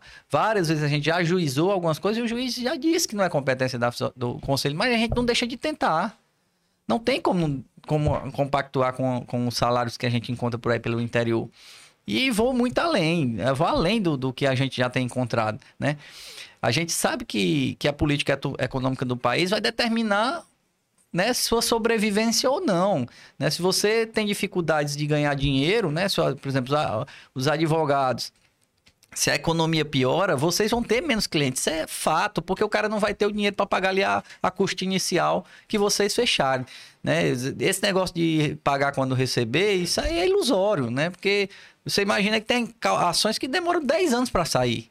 Então, se você acertou um percentual com um cara do- uma causa de 200 mil reais, tudo bem que a gente tem as correções e tudo, mas a inflação, assim, existe um, um- um- um vamos, dizer aqui, um- uma corrosão que ela não é identificada na inflação real. Tá? Existe essa corrosão. A identificação real é só a quantidade de dinheiro impresso, certo? Mas ultimamente a gente viu aí, o dólar aumentou consideravelmente semana passada em um único dia. Quase 5% em um dia. O Brasil, a maioria dos produtos é atrelada ao dólar. Então, não é que o dólar subiu, foi o real que desvalorizou. E isso massacra muito a população pobre. E tem quem ganha pouco, é pior ainda. Então a gente vê um fisioterapeuta ganhando R$ 1.600 numa prefeitura, a gente sabe da dificuldade que o cara vai passar. Você imagina aí, acabou o teto de gasto, não tem mais, dia 31 de dezembro. A gente vai ter 2024, um quadro de inflação que eu não gosto nem de prever, né? Porque não é coisa de Deus prever. Mas quando você prevê uma inflação, né, que os economistas estão prevendo aí que vai ficar na, na casa dos dois dígitos. Então, como é que você vai fazer? Você tem real? Você está perdido, meu amigo. Você vai. Você, em cinco anos, você vira o, o, com 10 milhões na conta um pobre. Como aconteceu aqui na Venezuela, né? A gente espera que o governo federal se encaminhe para políticas de, de, de, proteção ao, ao, real, né? A gente precisa que o governo faça isso. Né? Mas, assim, a, o prognóstico não é bom. Então a gente precisa garantir muita coisa. Precisa garantir com lei que para terapia ocupacional, para fisioterapia, salário, percentual de reajustes. Meu amigo, se eu ganhar 4 mil hoje, daqui 10 anos, 4 mil não tá valendo nada. Nada, nada, nada, nada. Você com 10 milhões na sua conta, você é um pobre, você imagina aí, ganhando 4 mil reais daqui 10 anos. Então, assim, a gente tem que se atentar para determinadas coisas que os fisioterapeutas, a gente não tem essa formação de economia nas faculdades, mas aí tanta gente apanha, a gente vai estudando, lendo. E assim, eu não deixo meu dinheiro, eu não, não faço bagunça com meu dinheiro. Eu sei muito bem aonde eu, eu guardo meu dinheiro, para em que, que eu invisto, né? A fisioterapia me deu muita coisa, né? Eu já estou desde 2009 atuando como fisioterapeuta. A fisioterapia me deu tudo que eu tenho hoje, né? Me deu a esposa, me deu filha, me deu é, carro, me deu viagens, enfim, me deu muita coisa a fisioterapia. Eu tenho muito que agradecer a fisioterapia, que foi a melhor coisa que eu, que eu fiz, mudei da, da análise de sistema para fisioterapia. Isso foi importante para mim, né? Até uma questão financeira de reconhecimento do, de todo mundo que passa no meu consultório. Sei lá, se eu tiver 1% de insatisfação, eu acho que eu ainda nem sei, mas deve ter, né? Ninguém agrada a todo mundo. Mas eu tenho já uma carga, vocês têm 4 mil é, julgamentos, é, ações e tal. Eu também tenho próximo disso aí, quase 4 mil pacientes que passaram pelas minhas mãos. Né? E eu tenho um retorno desses pacientes. Então, eu já tenho minha clientela formada né, há muitos anos. Graças a Deus, tenho dado resultado em muitas condutas que eu tenho admitido lá. Mas eu estudo também sobre a questão financeira. Porque ninguém sabe o dia da manhã, não, meu amigo. E o prognóstico é que não é dos melhores. Né? Espero que o governo federal atue para defender o real e não para prejudicar, como a gente viu ações esse ano, né, de, de emendas parlamentares para derrubar projetos que iriam beneficiar o, o, real e agora a gente não vê mais esses projetos, essas leis em vigor. Né? Obviamente que dia 31 de dezembro a gente tem a finalização de algumas, a partir do dia 1 de janeiro só Deus sabe para onde é que vai. Mas o apelo aqui é justamente para economia, né, o governo federal fazer condutas que é, garantam o real, né? Queria falar sobre a lei? Ah, é, não, falando sobre. Hoje em dia tem uma lei de, do ano 2000 que permite né, aos estados estabelecerem é, pisos salariais para determinadas categorias. A única questão é que ele tem que ser um projeto de lei de iniciativa do governo estadual. Então, tem que é, vir do gabinete do, do governador manda para a Assembleia, a Assembleia aprovando, aí pode ser, pode ter um piso estadual, é. É, mas hoje em dia a gente conseguiu isso na advocacia recentemente. Que, pro... que não seja que nem o da advocacia, né? Porque o da advocacia, infelizmente, foi uma cortesia. Só Essa foi é para iniciativa privada, né? É, é isso está dizendo. Na minha análise, foi uma cortesia com, com o chapéu dos outros. Que o governo aprova um piso que ele não é obrigado a seguir. É, e ele não ia... tem índice de inflação, né? Qual o tem, que tem, é o INPC. INPC? É. É reajustado pelo INPC. É o consumidor, então né? ele, ele pega e aprovou o piso, mas que o no, a, o governo não segue o piso, né? É só para privada, a categoria né? privada. O que, para a gente aqui, Rafael, no caso específico de fisioterapia e terapia ocupacional, não ia fazer grande diferença porque já existe o, a convenção coletiva da categoria para o ambiente privado, né? O que a gente precisa realmente é essa obrigatoriedade no setor público Pública. também. Mas da mesma forma, se for imposto ao setor público, ele pode também estabelecer. O negócio que aqui para aprovar, para ser mais fácil, né? Porque quando é, quando vai afetar o governo, ele tem que dizer de onde vem o dinheiro. E isso acabaria atrasando ainda mais, que é um pleito antigo da, da OAB aqui. E aí ficou como o Franco disse, ficou só para iniciativa privada. Pode ser estendido para iniciativa pública, mas aí eu tenho que dizer de onde o dinheiro vai sair. Então vocês sofreram duas perdas já de cara, né? Eu tive uma reunião lá no, na OAB aqui com o doutor Erinaldo para falar sobre a reforma tributária, como vai ficar para os advogados. Então, meu amigo, se preparem, viu? Se ela for aprovada, e muito provável que seja, 30 e poucos por cento. é, 35. então assim, vai sair de 12, 13, né, mais ou menos isso aí que vocês pagam, para mais do que o dobro, tá? Então, assim, é, vejo a, a, a luta lá que, da OAB em relação a isso, né, para poder realmente diminuir a carga tributária. Meu amigo, a gente tem- existe uma curva chamada curva de, curva de Laffer, que é justamente quando você chega na- no ponto máximo que, é, que, é- que as pessoas podem pagar de imposto. Nós já estamos nela. Com essa reforma tributária, nós vamos ultrapassar muito. Então, assim, vai ficar insustentável, né? Isso vai gerar muito desemprego. Isso aí já é batido, né? Inclusive, eu tive com o deputado Mauro Filho, que é um, um monstro na economia, né? E ele tem algumas coisas, algumas coisas a ponderar, mas assim, o governo muito provável que apoie, que, que passe esse, essa reforma tributária e ainda dá tempo de fazer algumas mudanças. É, o doutor Erinaldo eu encontrei com ele lá em Brasília também. Ele está na luta Estão também. bem ativos lá nessa parte. É, e assim, para a área de saúde não vai mudar muita coisa. O Franco tá muito preocupado, viu? É. É doido. Não, com toda certeza, você- a advocacia vai sofrer, não tenha dúvida disso, não, Vai meu não, amigo. vamos, vamos tirar isso aí. Pois, bom, espero que tire mesmo, né? Minha palavra é de tirar. Porque assim, a gente já, já paga muito Os imposto. profissionais liberais como um todo, né? É, Só mas a área de saúde né? ela tá resguardada. A fisioterapia eu tive lá em Brasília, fui cascaviar em todos os gabinetes lá de quem está envolvido com a reforma tributária para garantia da terapia ocupacional e da fisioterapia. Nós estamos resguardados, né, pelo Simples, incluso no Simples, até 4,9 milhões né, anual a gente não tem Esse é o- problema de esse é- mudança Esse é de o problema do Franco. Ele acaba ultrapassando esse teto aí. Passando É, quem- faixa. Quem- é, você pegar uma causa grande, meu amigo, você ultrapassa rapidinho. Aí você sair de uma alíquota baixinha para É. E vocês não estão inclusos no Simples, não, tá? Estamos, estamos, estamos. Mas não vai perder não com a reforma? Porque o que eu Pois só quero é perder. Essa discussão, é. Então, assim, se manterem no Simples, beleza.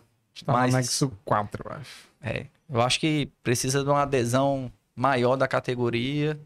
É, eu vi, vi que Não, mas tá tá tendo, tá tendo. Se Na fisioterapia agora. nós estamos resguardados, né? Mas assim, eu corri muito atrás também, tive nas reuniões lá na OAB, tive com reunião com vários deputados, inclusive lá com o Mauro Filho, que é o crânio do negócio, ele é quem entende mesmo, foi secretário de Fazenda aqui muitos anos, né? E até agradecer ele aí pela receptividade, que ele disponibilizou um tempo lá para conversar comigo. Né, e, na- e no quente da, da votação da reforma, né, nas comissões ainda, né, obviamente que ainda está tramitando, mas assim, a gente, a gente se preocupa porque, por exemplo, se a gente tem um, um advogado que ganha determinado valor, né, que tem um, um certo dinheiro, é o cara que vai lá no meu consultório, né, que paga particular, que, que também me sustenta, né? Tô falando de direito, mas tem outros profissionais também.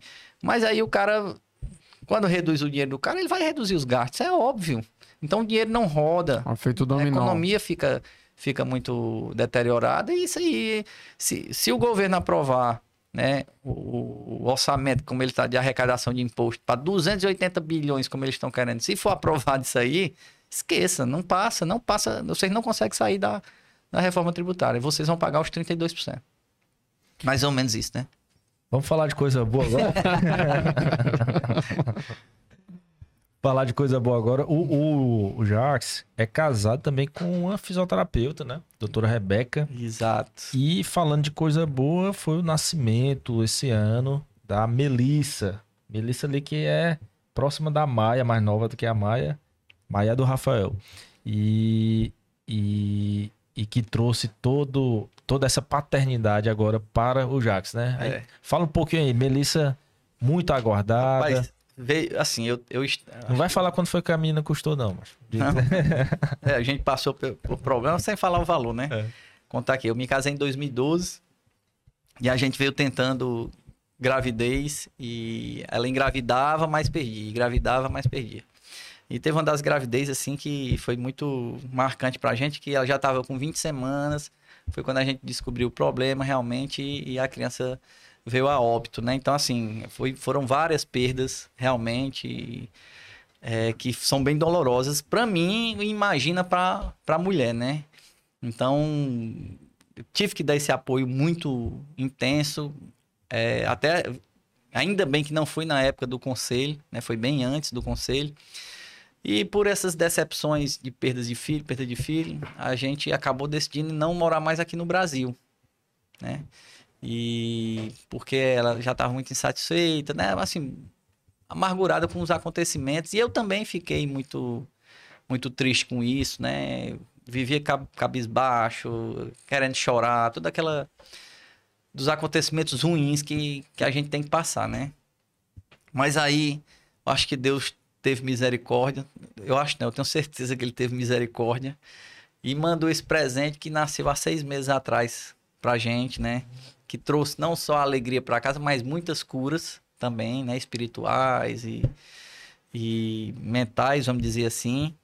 Que fez com que a gente realmente não deixasse abalar mais a fé como eu já tinha deixado abalar, né? E isso é muito importante porque por muitas vezes a gente acha que Deus está castigando muita gente. É, meu Deus do céu, o que foi que eu fiz de tão ruim que nada dá certo, né? É nada dá certo que eu digo numa questão pessoal, né? Graças a Deus, profissional a gente estava bem, mas pessoalmente foi assim um período muito difícil para a gente, né? E a gente tinha decidido ir embora e tal, já tinha comprado passagem, já tinha visto casa lá, já, enfim, meus primos iam também, né? Que foram. E aí teve a eleição, me botaram na presidência, e aí eu abortei todo o projeto lá de, de já, já aborto com aborto, né? Então a gente abortei já o projeto de, de, de dos Estados Unidos, que a gente já estava todo pronto para ir. E porque nós ficamos, né? Foi justamente, eu acho que Deus para poder mandar essa, esse presente. E aí hoje está a dona Melissa mandando em casa, né? É, e minha esposa que toma mais conta dela, trabalha também, mas fisioterapeuta.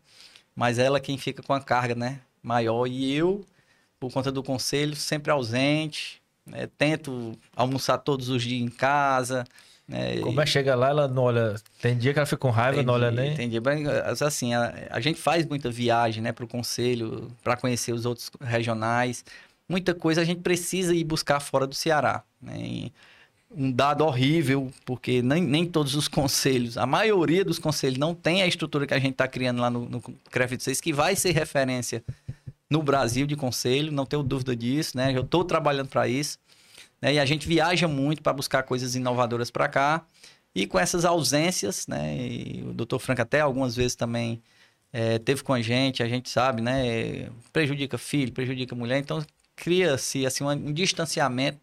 Né? A, gente, a gente doa muito pelo trabalho da gente, né? E a gente tem que tentar conversar e fazer com que em casa entenda essa, esse distanciamento. É, é um, foi um compromisso que a gente teve quando assumiu o Conselho Regional. E aí, quando viaja que volta de casa, a menina não me reconhece. Então, isso aí acabou me deixando... acabou me deixando meio que bem triste, né? Viajando menos. É, viaja... Não, com certeza esse ano eu. eu, Vídeo eu... chamado. É, esse ano eu, eu saí. Ele disse. Telepresencial, Frank. Rapaz, um dia ele chegou, ele chegou triste. Rapaz, a menina não olhou nem pra mim. Eu é... fazia. Virava aqui o rosto dela, ela virava de lado. Então, assim, é muito nova, né? né? E aí você perde o contato três, quatro dias. É. É, dificulta muito, né? E minha esposa fica só com ela, é meio complicado. Mas é o compromisso, né? Assumir esse compromisso e até o 2026. Mas é bom demais. Vai ser assim. É, graças a Deus. Hoje, é, esse ano de 2023, eu não viajei nenhuma vez pelo conselho mesmo, né? As viagens que eu fiz foi pelo Conselho Federal. Né? O Grafite 6 até achei bom, porque a licitação das passagens atrasaram e tal. E aí hoje a gente não tem mais quase nada para gastar de passagem, então eu acosto mesmo. Nossos gastos diminuíram significativamente né, para investir em coisas importantes. Perfeito. Meu amigo, estamos na nossa reta final aqui e eu queria é, que você deixasse aí uma mensagem para o fisioterapeuta e para o terapeuta ocupacional. Mensagem dizendo, Jax, eu acho importante é, a gente ver no dia a dia, né, que aquela famosa frase que também a gente escutava muito na OAB, né? Na, na OAB tive a felicidade de também ter sido conselheiro lá e falar assim, olha, a gente só escuta falar do OAB quando manda o boleto né, de, de pagamento e no caso aqui do, do conselho, que tem um papel ainda mais de fiscalização, quando chega lá a fiscalização, né? Mas queria que você desse uma mensagem final aí dessa nova dessa nova roupagem do Crefito e no que é que o profissional o que é que o profissional pode aguardar ainda dessa gestão. Bom, é, primeiramente até falar sobre as dificuldades que a gente teve né, nesse, começo de gestão e a gente entende a ânsia dos profissionais de tentar mudar essa realidade, como a gente já comentou aqui, salarial, carga horária, condições de trabalho em si mesmo. Alguns locais a gente tentou fazer a interdição, não conseguia porque o Conselho Federal não tinha uma resolução que nos respaldasse legalmente, né? É, mas agora a gente solicitou ao Conselho Federal, o Conselho Federal já, já botou eu e o do Piauí para poder a gente fazer essa resolução, entregar em mãos para ele, para ele poder é, publicar essa, essa resolução das interdições da fisioterapia e terapia ocupacional e falar que eu sei que já está com mais de um ano que a gente está na gestão, a gente já melhorou muita coisa administrativa, a gente ainda está organizando muita casa. É, obviamente que a gente já está bem avançado, mas é, inclusive agora esse mês já foram passadas as, as, as, rotas de fiscalizações, tanto as de denúncias, que a gente vai, nunca deixou de ir nenhuma denunciada, mas também as de rotina, né, que não tem denúncia, para justamente pegar de surpresa, né, clínicas, hospitais. Hospital é um problema, o calo no sapato. E as prefeituras nem se falam. Né? Então, assim, a gente está se preparando, a gente vai deixar em 40% tudo que o conselho arrecadar para fiscalização, né, seguindo lá os trâmites da, da, da, administração pública. A gente precisa realmente é, sair dessa inércia que foi durante muitos anos e eu acho que os profissionais confiaram na gente isso e vou me esforçar o máximo possível para que eles tenham essas respostas, né? E dizer a eles que eles, né, a conduta deles, o posicionamento, a postura que os, que os fisioterapeutas e terapeutas ocupacionais têm né, dentro da, do seu trabalho é que vão determinar também é, os caminhos da, da terapia ocupacional da fisioterapia. Então, se posicionem, né, não aceitem qualquer coisa, porque eu acho que esse não é o, o caminho para fortalecer. Né? Agora, podem contar com a gente no que precisarem, mandem é, para a ouvidoria do conselho, telefone, seja o que for. A gente tem um e-mail da ouvidoria que todos os dias ele é visto né, pelas duas ouvidoras. As denúncias elas são sigilosas, não precisa, a gente só precisa de um contato para poder a gente ter o feedback de algumas dúvidas, mas todas as denúncias da ouvidoria, elas estão sendo encaminhadas e estão sendo apuradas. Muitas a gente já conseguiu resolver, mas o conselho ainda precisa avançar mais, né? E eu só posso ir avançar, esse avanço maior quando eu tiver com a segurança dentro do nosso conselho. Né? Eu não posso também me prejudicar né, por uma questão administrativa. Né? Quem, quem trabalha o TCU bate em cima da gente, né, manda ofício direto, tal, a gente vai ajeitando o que eles vão solicitando e a partir daí a gente vai correr para fora dos muros do conselho, que um prédiozinho capenga daquele ali, acho que a gente tem que, se desse até para eu me mudar de lá, eu me mudaria. Né? Vai depender da economia que a gente vai ter esse ano para melhorar o atendimento ao profissional, melhorar, até nem precisar o profissional ir lá, resolver tudo pela internet. Né? O nosso intuito é chegar a esse ponto e o profissional, na hora que precisar do conselho, ele ser atendido. Porque um, um dos gargalos do conselho é o péssimo atendimento que a gente tem. Duas semanas lá que a Vivo a gente já notificou, já denunciou na Anatel, dois meses, perdão, dois meses que nós estamos sem telefone fixo lá na região porque roubaram os cabos. Enfim, é assim, uma coisa absurda também. É, chega a ser até falta de respeito. Aí a CAGES está com uma semana que não tem água, meu amigo, não tem como permanecer num prédio daquele ali, né? E é ali perto de Guatemi, viu? Não é. Subúrbio, não. É, não, eu digo, não é dentro de um 20 quilômetros de Fortaleza, não. É dentro da cidade, onde lá em casa não falta água, nem falta nem, nem e, e, perdão, ainda falta energia de vez em quando, né? Não é todo dia não, mas de vez em quando cai energia lá, estoura transformador, enfim. A gente precisa é, ter uma organização é, estrutural também, porque desses eventos prejudicou, é, teve vazamento de cano, que teve que quebrar o auditório, a gente teve queima de vários equipamentos lá por conta dessa falta de energia, embora a gente tenha no break na maioria das máquinas lá, né?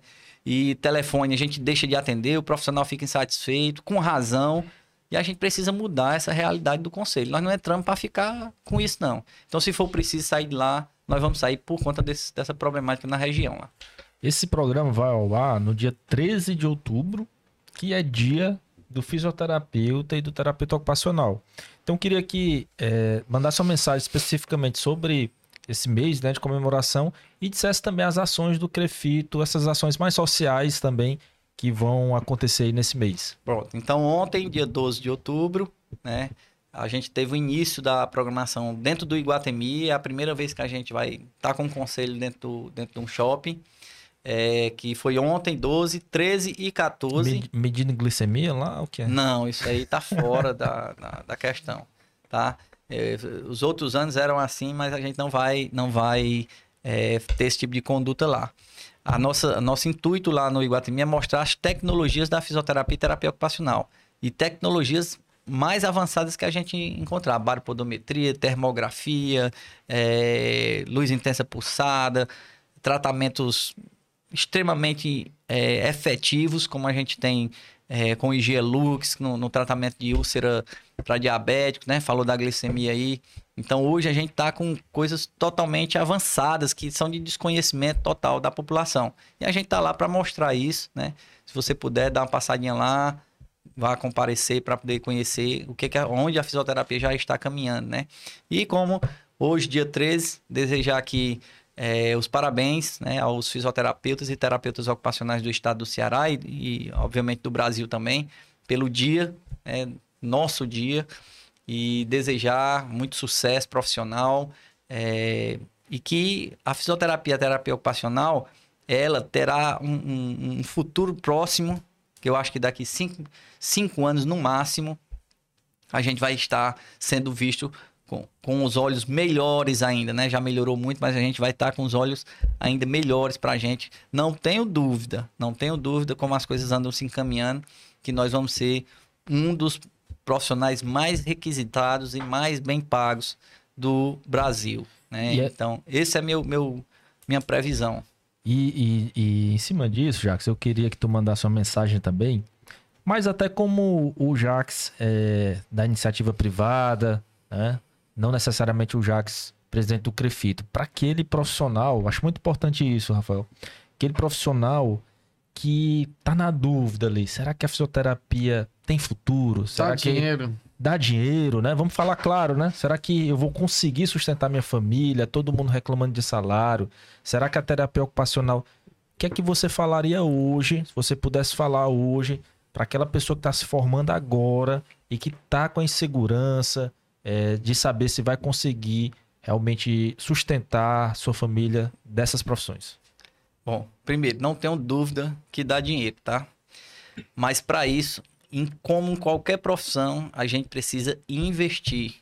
E você tem que investir em você também, né? Você tem que se capacitar. Não é só você abrir uma clínica, ah, investiu lá 100 mil reais para abrir um consultório não, não é por aí que se encaminha, né? A gente precisa ter um, um, uma carga é, de conhecimento muito grande para que a gente consiga dar certo, tá? Então, assim, o meu, meu conselho é que estudem, se capacitem, invistam em vocês, não tenham medo, né? Quando eu iniciei, eu atendia pacientes em domicílio, ia de ônibus, carregando mala, uma hora da tarde, três horas da tarde, então, assim, todo começo é difícil, a gente sabe das dificuldades, né? O direito é assim, a fisioterapia é assim, a terapia ocupacional é assim. A gente sabe das dificuldades, mas com o conhecimento, né? Os estudos, né? O investimento em estudos e investimentos em equipamentos, no nosso caso. A gente também é, acaba se destacando e aí, assim, tendo o retorno financeiro tão desejado, né? Eu não tenho que reclamar é, do meu consultório, do- dos meus ganhos dentro do meu consultório, superam bastante os, os ganhos do conselho. Então eu não preciso, basicamente, não precisaria estar no conselho para estar feliz com a, com a fisioterapia. Então, o recado que eu deixo é que persistam, insistam, mas de forma programada, tá? Com investimentos, mas em capacitação e depois é que vocês investem nos equipamentos e estrutura. E é por aí. Eu, eu assim como na advocacia, Rafael, é, existe todo um discurso de dificuldade que é real, não, não vamos tirar o mérito disso, mas existem pessoas também, e o Jax é uma, onde você pode olhar a trajetória e ver os passos que deixou e tentar seguir ali aqueles passos que dá certo. Meu amigo, um grande prazer recebê-lo aqui. Um cara que é, formou, formou uma amizade ali vinda do, do Crefito, que eu admiro pelo hiperfoco que tem no que se determina a fazer. O cara que tá pensando, Rafael, o Crefito 24 horas por dia. Não sei como é que ele consegue isso, mas está conseguindo. Vimos aqui que, que há toda uma, um- um, é, uma segurança por trás, dada pela Rebeca. Agora, um incentivo pela Melissa, né? Quando chega, reconhece o pai ali, já é outra. já é outra coisa. Mas lhe agradecer muito e deixar essa mensagem aqui que você deixou para os fisioterapeutas e os terapeutas ocu- ocupacionais. Muito obrigado pela vinda aqui ao nosso programa. O tempo foi curto. Eu e- que agradeço pelo convite. Parece que você tem uns presentinhos aí, Fran. Pronto. E aproveitando aqui, vamos falar dos nossos apoiadores. Claro. Rafael Salles. Uritu, Cafés Especiais, Mispas Segurança, Star Capital, Jolie Marie Maison e Espaço Fateixa, melhor localização de Jeri. Meu amigo Jacques, para você lembrar sempre desse programa aqui, que fazer as anotações aqui da nossa Mispa Segurança, e para quando você quiser tomar aquele personalizado aí do Amigos de Lei.